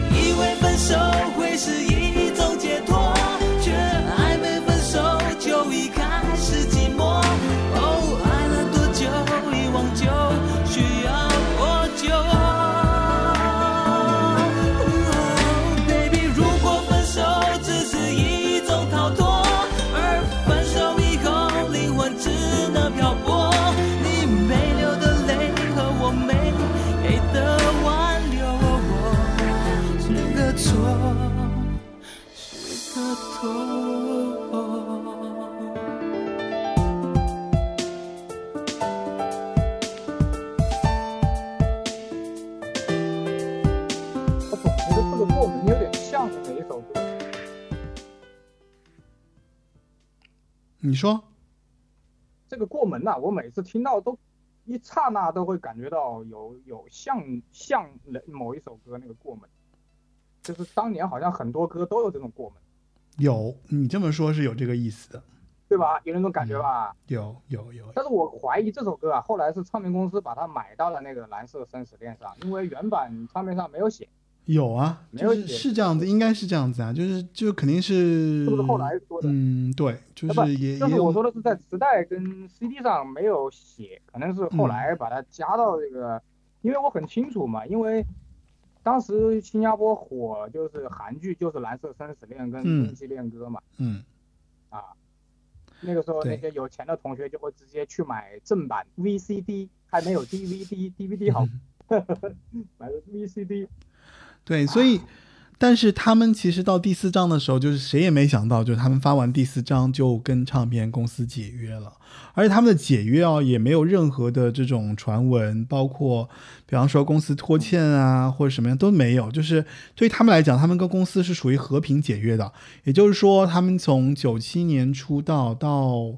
二零零二零零一年，基本上。就就是他们的他们的五年合约，就是签了合约，然后出了唱片，然后出了四张唱片之后就解约了。我觉得是他们自己感觉到，就是说在做歌手或者在唱片的这个行业当中，可能是想。比比比如说休息啊，想干嘛呀，或者说就突然就是到了一个这样的一个阶段，所以就如果合约到期了，他们就不续约了。有可能是他们想自己创立一个独立音乐的怎么说厂牌也好，或者说自己的这个团队也好，或干嘛也好，可能没有成功。我觉得是这样子。然后呢，后来就疲于说，那就再再没有回到歌坛了。直到零五年的时候，他们出了第五张专辑，叫做《爱重生》。那张专辑呢，其实是比较可惜，就是跟前面四张专辑的那种精良的制作完全不一样了。就是到第五张专辑的时候，他们没有词曲作者了。就他们所有的这些词曲都是他们自己在创作，然后就只剩下那个里面的所有的词都是二弟写的，然后歌呢都是大哥写的，Jasper 啊，二弟是 Ro Romsong，就是他们所有的这些歌，然后他们唱过了一些比较传统的一些民歌，然后把他们唱成了那种，呃，就是很 R&B。对吧？然后很 soul，然后很那个那个状态，也就是说，其实他们在唱到二零零二年《爱重生》这张专辑的时候，就是正好在零一年的时候，其实 Tension 就出道了嘛，对吧？那这张专辑是零五年吧，《爱重生》。爱重生是对零五年，零五年，我应该是时间有记，错妹。妹妹妹已经不在里面了嘛。对对对对对，就等于其实，在他们离开福茂之后，就等于 Tension 迅速就接管了他们的这个市场，也就是 Tension 其实是第二支后来被称为说美声团体的这样的一个团队啊，然后那个那个就接棒了，等于说是这那个那个那个。蟑螂所留下来的整个是华语是华语就合唱团体的这个市场，就等于被被那个 Tension 给接住了。然后 Tension 正好是陶喆嘛，就自己带出来的一个团队，相当于都是他的师弟啊，就他自己挑的这些这些 A B C，然后挑出了几个觉得还不错的那些男孩，然后组成了一个天炫男孩 Tension 这样的一个组合。然后当时他们其实出第一张专辑的时候，也是成绩非常亮眼。对他们出第一张专辑的成绩非常亮眼，就 Smart 嘛，就聪明那首歌，吧？对对对。非常非常啊，我非常非常有名。我我最后我最后把蟑螂那个，我最后做个小总结、啊。哎，你说你说你说。就是《爱重生》零五年的时候，我我突然发现他们出了专辑，吓我一跳。嗯。然后呢，一听之后呢，就除了《爱你太难》还行，对吧？然后很奇怪，最后一首歌那个《Thank You I Crazy for You》是为那个明基做的广告。对对对。然后后面有那个《爱你太难》的 demo 在后面。嗯。啊，就这两个没了，就基本上就昨日黄花了。其实溜溜我觉得也还行啊，就溜溜就是只不过是那个台湾民歌是吧？那个什么跑马对跑马溜溜的那个那个就那首歌嘛。但那首他改编的我觉得还挺有意思的，就是他们非常的有节奏，然后把那首民歌改编的，就是其实是其实是蟑螂一贯以来的这种特色。就他们用这种非常节奏，对吧？阿卡贝拉，然后还有这种方式去重新的一个，相当于重新编了一下，然后重新唱，然后完全是考验他们唱功的这样的一个能力。就他们其实唱出来是，我觉得挺好听的。好听是好听，但是已经昨日黄花了。对。然后零五年是华语乐坛最最那个，基本上就下坡路嘛，就那个时候其实开始走下坡路了，所以他们其实再回到市场上，一个呢是他们的知名度也下降了，第二呢，他们的这张专辑呢也没有给他们留下一些非常，比方说金曲啊，或让大家能够记住的，就所以就是几乎是属于那种回到市场上，市场也没有认，然后就从此以后他们就离开了整个的音乐市场，对。那后来的后来他们的经历就比较唏嘘了，就什么自己去什么去呃快餐店打工啦，然后自己开了一间那种对开店呐、然后都没成功。但是呢，就是作为了一个普通人，然后去去去去做这样的一个尝试，然后就反正活得很普通啦，然后就台湾在台湾的整个就是打拼着活着这样子。我也觉得够本了。那个他们妹妹最小的七四七四年的，嗯，她是嫁去日本，他多大他后来嫁去日本了嘛，就再对吧？再没有回来过。嗯。对，就我觉得这种人也可以啦，就是前半生很精彩嘛。然后 B 站上面我发现一首那个保险公司的曲子，嗯台湾保险公司的是要蟑螂唱的，嗯那唱的也挺好的，呃反正能赚点钱，歌也不难听。嗯，所以他们就是后来其实就包括像前两年，其实因为这两年大概零大概一九年的时候，其实他们又重新回来嘛，他们就是大哥和三弟两个人组合，组合了一个叫做 PO Two 的这样的一个组合。然后这个组合呢，他们其实当时，呃，为了说就是重回说是音乐市场，所以他们还做了一定的努力。然后他们就去去贷款，你知道吗？就是因为当时觉得说算了一下，就是他们两个人就是想做组合，然后发专辑，然后他们贷款了大概一百来万。就采访中他们这么说，就他们其实贷了一百来万，然后想要重新去音乐市场去推出自己的组合，然后去做专辑，然后去包装，去去推向市场。但是巧不巧，因为二零一九年出来之后，你知道，二零二零年就出现了疫情，你知道吗？对对对，所以等于他们所有的这些计划，所有的这些呃准备工作都搁浅了。也就是说，在 PO Two 出了两首单曲之后，因为他们出了两好像是两首吧，就出了两首单曲之后就，就彻底就搁浅了。也就是说，好像就跟他们当年零五年的那一次爱重生一样，就是没有重生成功，就再再次被命运怎么说扼住了喉咙。如果他们真的能够出来唱歌，我觉得可能还是会有人会就是听到他们的声音，会被他们的这个声音所打动。但是呢，就是他们的这个机缘实在是太，就你说的，可能就是没有命吧。可能就是命在那个最初的那几年，可能就把他们所有这些运气都用完了。那最后他们在 PO Two 的时候，我觉得很有趣啊。这其中有一个事情，我觉得可以跟你讲、跟你分享，就是说 PO Two 其实他们后来发行了一首歌，对他们这首歌叫做《哦宝贝》，但是呢，这首歌非常神奇，就这首歌是。反正是去年就是红遍红遍整个大陆的歌，就是那个那个口水歌，我没对不对我声明我没听过。我认为野狼 disco 就是给人喂猪食的。你不要这样嘛，就是就野狼 disco 其实这个你这个这个你绝对不要剪，哪怕有人骂我，我也要这样讲。好好好好真的是给这个华语乐 OK，OK 坛喂了猪食。你说的对，你说的对，嗯就是野狼 disco。其实呢，就是在哦，对，二零二零一九年，就是野狼 disco 和这个 PO Two 他们唱的《哦宝贝》，其实他们翻唱了同一首歌。就是野狼火了，他们没火。这个人叫宝石 Jam，就是反正就是唱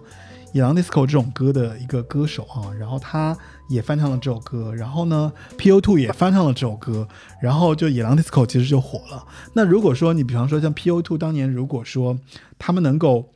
对吧，就实力翻唱，我觉得说不定也能红，对吧？可能真的他们年纪也大了，就可能真的是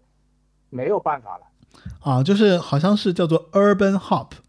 就是原唱啊叫做 Urban Hop。对对对，用了同样的歌曲的那个旋律节奏。就如果说你去听野狼的那个 disco，然后你再去听那个 PO Two 的这首哦宝贝，然后你会发现其实他们的伴奏是一样的，但是呢，就是就是就是蟑螂蟑螂。蟑螂乐团对吧？就这个大哥和三弟就再次出发，在二零一九年的时候再次出发的时候，又折戟对吧？又折戟沉沙。啊，就是就是我们这个华人华语的土壤啊，嗯没有那个土壤，嗯然后呢，他们就突然一下子就像焰火一样痛，嗯对吧？包括后面我们要谈的 tension 也是这个问题，嗯对吧？就是我听了二十多年了，我从九六年开始听音乐啊，嗯。包括买这些了，我嗯玩了二十多年之后，我就只说大陆啊，嗯。大陆是绝对不可能让爵士乐、重金属摇滚嗯。跟什么嘻哈、说唱这种东西永远不可能成为主流，嗯。它这是违反中国几千年的这个儒家文化的，对不对？嗯。它它确实适合欧美或者殖民地，是吧？新加坡啊、殖民地这种地方，它不适合呃华东亚，它不太适合东亚这种这种根本上的问题。你看韩国韩流再牛逼，呃日本那种再牛逼，别人上不了台面的，狗肉上不了阵型的，真的是这样。它是一个儒家文化圈是拒绝这种音乐的。然后这种阿卡贝拉，说个不好听的话啊，我们我们两个扪心自问一下，我们就是看个热闹，对不对？就像别人问我，我说嘻哈啊、说唱最早是中国的，他们说为什么？我去你去看一下长江黄河旁边拉纤的，是不是在嘻哈？是不是在说唱？对，那才是最古老的嘻哈说唱。美国人的嘻哈说唱是那些黑人穷到不得了，在街上没办法了，在那里嘻哈说唱，对吧？我们的长江边拉耗子纤夫的爱才是最正宗的嘻哈说唱。就是蟑螂可能是真的被，其实是真的是感谢福茂，也估计被福茂毁了。他们这种人如果去当年的索尼的话，可能会真的不一样。真的是这样，你看转型的多成功，能不能说蔡依林对吧？蔡依林成功了吧？莫文蔚成功了吧？对不对？黄力宏成功了吧？对不对？蔡依林一去就七十二变了，对不对？啊，我就是亲眼见过蔡依林，蔡依林跟我握过手的，我一看我就说那绝对是索尼栽栽培的好。也有钱啊，也有钱栽培啊。对，就是有有钱呐、就是真的有的时候人是命啊。再就像你说的，萧亚轩这种根本不缺钱，郑中基这种根本不缺钱的。你所看这么多年啊，唯独唯独 S.H.E 活下来了，对吧？对 对对，一八三没活下来，Energy 没活下来，对吧？N 什么什么数二掰掰着手指头，华语的乐乐组合没有几个活下来。对，就只剩下那个 S.H.E 和五月天嘛，还有顶多还加个苏打绿。你看他们唱的是啥？你看唱的他们是啥？对不对？他们唱的就是大众最喜欢听的 麻辣歌。台湾人话，麻辣歌永远不死。因为我跟我真没听过《野狼金丝狗》，我连《沙漠骆驼》都没听过。我只知道有这个歌，我我我我躲都来，我躲都来不及，你知道吧？也当那个什么老鼠爱大米什么刀郎出来的时候，我就发现完了，我就问你一句，能不能跟华语华语黄金时代比？比不了嘛，对不对？那个时候我们是，我们是向台湾、日本学习嘛，日育之号啊，养活半个香港乐坛是对的嘛，没错嘛。别人那是真正的经济达到一定的高度，别人才能搞出那种东西来。我们现在还在经济起步，刚刚刚刚脱贫，年轻人眼睛眨都不眨一下，黑胶机一买，黑胶唱片一买，就认为自己是是那么个事儿了，对吧？博客、B 站上面一群年轻人在那逼逼逼逼音乐，什么黄金年代，这个很牛逼，那个很牛逼，真的是没见过好东西的人呐、真的是井底之蛙。那些人说我们是工业废水，很多很多人年轻人说我们是工业废水，我们读了二本没有上什么一本重点大学。我说工业废水不要紧，工业废水你也会被大自然回收变成雨再落下来，井底之蛙你就没救了，井底之蛙你就看着那么个天就死了。但我觉得其实也不用那么激进啊，就是也不用那么怎么说，就那么愤世嫉俗。对百花齐放是对的，这个东西在日本、台湾、对东南亚可以做到，在大陆很难很难很难，因为我们几千年的文化固固定住了我们。你说探险，对，探险，陶喆是他们老师。当年我亲眼见到探险，就是九幺幺前一天，九幺幺撞大楼那天前一天，探险在新加坡的那个表演，我就在现场。但是为什么我喜欢探险呢？是因为歌曲都是陶喆写的，不是因为他们五个人。你管你是洪金宝的儿子还是谁，对不对？很简单，陶喆当年只会唱，不能跳，谭选能跳，对吧？就这个很简单。然后，陶喆的歌写得好，基本上所有的歌都是陶喆写的。是的，而且陶喆还还进，而且陶喆不光是把美国东西拿来了，他还进行了改变，对吧？就改得很顺，他不像蟑螂，蟑螂为什么后来不行了？我觉得是不够顺，到后来就就那样了。而陶喆是是有底气的，对吧？包括他那个聪明，包括我们的故事，还有两个版本也是阿卡贝拉版，对吧？他拍了两个 MTV，对啊，对不对？就是陶喆更进一步了，就像练武一样，他更进一步了，把这五个大男孩推出来，对吧？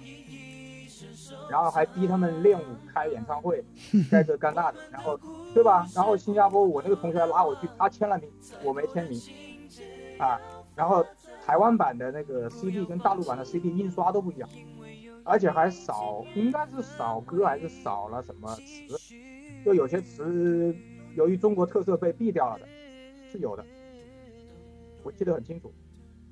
然后那五个大男孩当时在新加坡只能讲英文，中文都不中文都讲不清楚，华语都不会讲，你一听就是 A B C。所以这种人为什么他长不了？就就像你说的，滩线确实是把这个空隙给填补了，但是填补之后，从华人的内心深处，我为什么要听一个五个 A B C 唱呢？有有波西土妹呢，有后街男孩啊，有 Westlife 啊，对不对？这这就是个底层逻辑嘛。前前段时间 Westlife 网上大家会沸腾的，我说你妈的，当年听 Westlife 的就是没听别的好东西，你只有 Westlife 可以听，对吧？大家不疼不痒，汪德浩、汪德歪，是不是？少男少女一唱，他们的师傅那个那个什么呀，然后呃博伊祖姆不比他们更更牛叉吗？对不对？后街难道不狂野吗？你去看一下后街的歌词跟后街的 MV 是不是比西城狂野？像这种滩线跟蟑螂这种，哦，看个稀奇拉倒，就是看稀奇的心态。我觉得最伤心的就就伤心就伤心在这里，对不对？是的陈，小春转型了，对吧？陈小春转型，音乐完了演电影，对吧？古瓦宅，对不对？现在要出来刀刀光剑影又火了，他不就是买回忆吗？我们这所有人不就不都在改革开放后的一代，不就跟美国六零后的 baby boom 一样的吗？婴儿潮，我们到了这个年纪，不就是在买回忆吗？我为什么要花重金把蟑螂的磁带收齐？除了节目，就是为了我自己的回忆啊！我买齐了，嗯我回到我十八岁，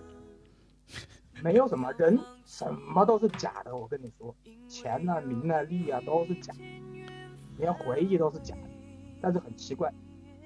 当我看到了吴建豪，我把他拍了一下，吴建豪回头一看我，我就立马回到了当年在新加坡那个年代，二十年前，雾街路看到他在那握手，真的是这样。真正有几个人看到过当年那个真正的样子？S.H.E 真正的样子，S.H.E 当年很胖的，婴儿肥的那种样子，我是见过的，苏有朋。就我真的很很可惜，那个黄金年代那么的短暂，就没有了。你说周杰伦现在好不好听？那不就是在炒冷饭吗？他前三张那么牛叉，到了叶惠美就开始了。就后来我就完全没兴趣了。别人我多少次问我，我说我是第一批见周杰伦的。周杰伦没人知道的时候，在新加坡我就我就见过他，戴个鸭舌帽，卷头发，又不讲话，真的是真的是命，命跟运。然后你这个人有没有真正的实力，能不能做那么久？我觉得这个才是最最最最最关键的，嗯，对，这个说的很重点啊，就是还是蛮重点。对吧？就是你必须没有没有金刚钻，你揽个啥瓷器活嘞？再就是听众朋友们，我不管你年纪多大，你要想真正的去了解八零九零华语乐坛，麻烦你有个前后顺序，对吧？我我觉得顺序很重要，没有李宗盛就没有五月天，没有李宗盛就没有周华健，对不对？你首先要把前后顺序搞清楚，你不能说啊，我听了李宗，我听了五月天牛逼啊，我再回去听李宗盛，这是不对的。我觉得是有任何事情都是要有顺序，不能是这样，哗一脑门全部冲进来。我我这就是我的感受，就像你听了蟑螂，你会去听 A B B A 一样，没有？蟑螂肯定是受了 A B B A 影响，他们的偶像当年肯定也是王菲。就是哎，反正就是就是会因为他们吧，就串起了这些东西吧。就是我觉得，我觉得其实音乐本身倒没有好坏，或者说音乐本身没有一个所谓的说，呃，我们需要怎样去听？就是大家其实选择自己想喜欢听的东西就可以了。这一直是我的一个一个观点和态度啊。至于说，至于说不，应该不应该不应该分，听古典就听古典，对吧？听对。对对对对，但是呢但，是我觉得啊，嗯我觉得，送成一个正常的地球人来说，你是听得你是听得出来什么是好的坏的。呃，就是就是，其实音乐里面是会有一些层级，就是可能会有一些，比方说，那这个东西，比方说它来自于很早以前，或者说它的它是古典，它有一个什么样的历史，对不对？然后它为什么当年会受那么多人欢迎，或者说它里面有一些什么样的东西？那音音乐的格律确实是有一些高低之分的，对吧？那比方说像我们提到这个蟑螂乐团的这种阿卡贝拉的这种和声啊，还有就是他们的这种唱法啊，还有他们这种唱腔啊，其实他们是凌驾于说当年这个流行乐坛里面流行歌的一些呃最基础的一些唱法的。因为当你一个人唱的时候，其实你所有的这些，比方说和声都是后期去合的嘛，对吧？找一些和和声去给你去合。那蟑螂的优势是在于说，他们其实不需要别人去帮他们唱和声，他们自己四个人就可以搞定一切。对不对？这是他们的一些优势，以及他们在当时那些那个那个华语市场里面非常特殊特别的一个呈现。所以在那个年代的时候，我觉得他们的这种特别让大家记住他们。所以这个对于当年有蟑螂乐合唱团回忆的这些呃怎么说，就是八零九零的人来讲，那其实我觉得蟑螂乐团一定是一个啊、呃大家非常喜欢，然后值得值得你喜爱的这样的一个乐队。那如果你没有听过，或者说你对当年的这些华语金曲的这个时代，你可能没有特别熟悉啊，然后你在现在的这个音乐市场上，是你可能听到了很多一些现在的一些网红音乐作品。那其实这些网红音乐作品，甚至网红的音乐的一些组合啊、团队啊，其实他们最早的思维其实也是来自于那个年代的这些作品啊，就肯定是有一些影响的。所以总归是在时代的不停的演变当中，音乐在不停的进化，或者说音乐在一些调整。那呃，当然，我觉得就是以前有的以前东西的好，现在有现在的东西的好，对吧？然后嘉宾呢是站在了一个非常就是愤世嫉俗的一个一个一个一个角度啊，去阐释了他对于就当年音乐的一个一个感受。然后呢，呃，我觉得这个这种真实的歌手印象，然后对于我们这个年代的人来说，可能会有很大巨大的这个印象，以及它所产生的影响是是比较深厚的，对不对？那呃，说到就是关于音乐的态度呢，那我觉得这边我也可以简单总结一下，就是蟑螂合唱团呢，其实在九零年代啊、是一个非常特别的一个合唱团，然后通过福茂这个唱片公司的一个商业运作，比较成熟且精准的对于就是蟑螂乐团的这个市场价值做了一个彻底的一个挖掘，几乎就挖掘殆尽了。然后他们运用了一个非常呃非常成熟的这个制作和包装，然后通过这样的一个老带新，对吧？然后一举把他们推向了市场，获得了非常成功的这个商业效益。啊，然后在后面的剧情呢，虽不至于急转直下，但几乎四个人也在失去唱片公司的包装以后，就直接开始沉寂啊，然后就离开了这个歌坛，也没有更多的这个好的作品出现。所以其实在，在那个年代的这个时间来看，时间线来看，我觉得主流唱片公司其实是以大众市场作为目标，进行着一个非常商业化的运作。包括其实小满也提到了，就是包括很多歌手在转型的时候，他们去到索尼，然后他们又接棒。又成为了更好的一个市场上更期待的一些歌手，所以逐渐，其实，在当年那个时代，不单单是有很多很多歌手，其实也有很多很多推助歌手的这样的一个呃幕后吧，无论是创作也好，无论是唱片公司也好，给到了这些艺人非常足够的这个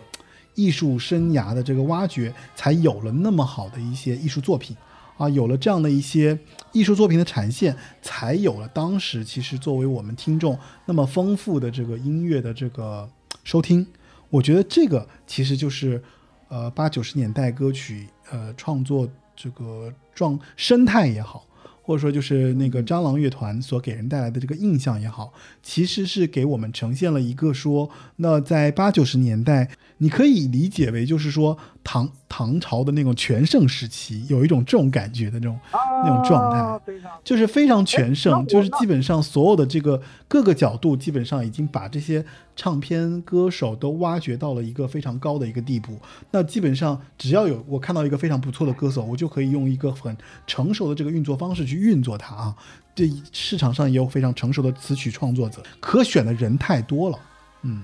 可选的素材太多了。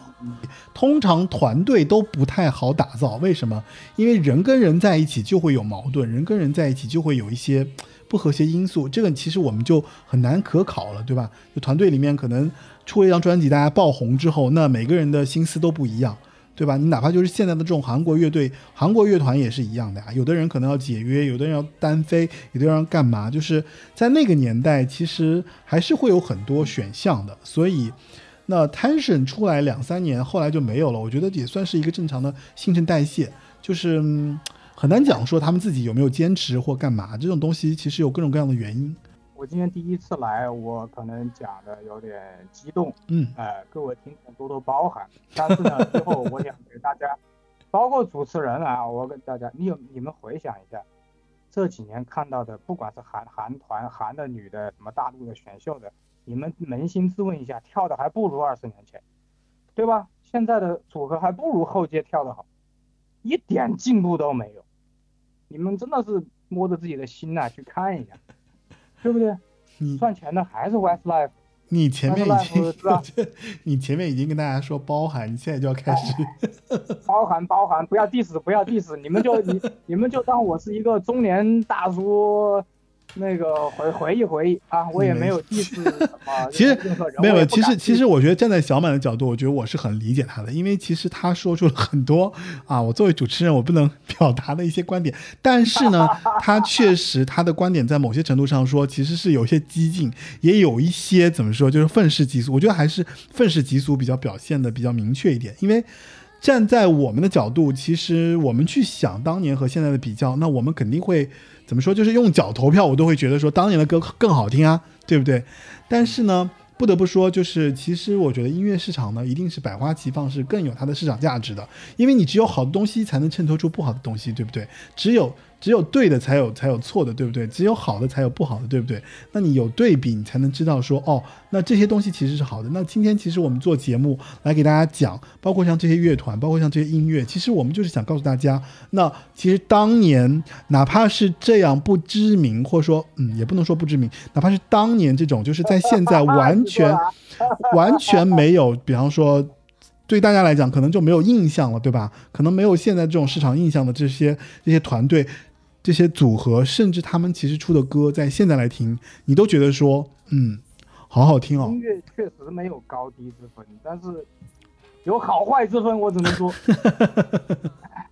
没有高其实这个这个不重要，我觉得这些都不重要，哪怕就是我跟小满都表达了自己的观点，这些都不重要。我觉得重要的就是你通过这个节目，你发现了很多你没听过的好听的歌，我觉得这个其实是对大家来讲是很有意义的一件事情，对不对？所以今天呢，其实很高兴，就是很能邀请小满来跟大家做，就是我们一起来聊一聊关于蟑螂合唱团啊，这个非常其实有点冷僻的团啊，但是他们真的是有大金曲的，对不对？在当年，其实像《帮个忙》这首歌，绝对是当年的一首洗脑金曲。八零九零有限公司已经上架了网易云音乐、Podcast、喜马拉雅，还有各种。小宇宙啊、皮艇、汽水儿，所有这些播客客户端，你可以在这些平台上找到我们，然后添加我们的那个管理员，就是 Frankie 四六幺啊，添加微信 Frankie 四六幺，你就可以加入到我们的这个微信群。目前是第一百四十一个听老歌的少年儿，就是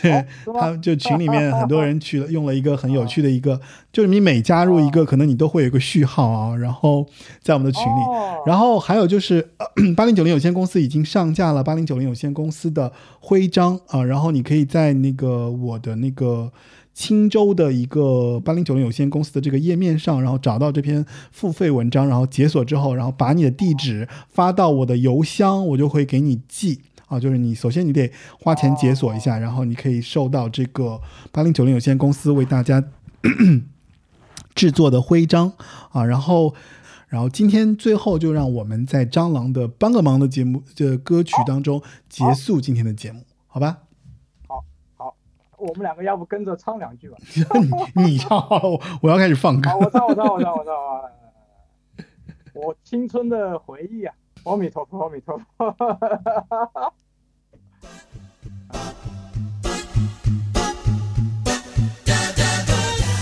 就请你帮帮帮帮帮帮帮帮帮帮帮帮帮个忙，告诉我我不是白忙一场，告诉我我已在你的心上。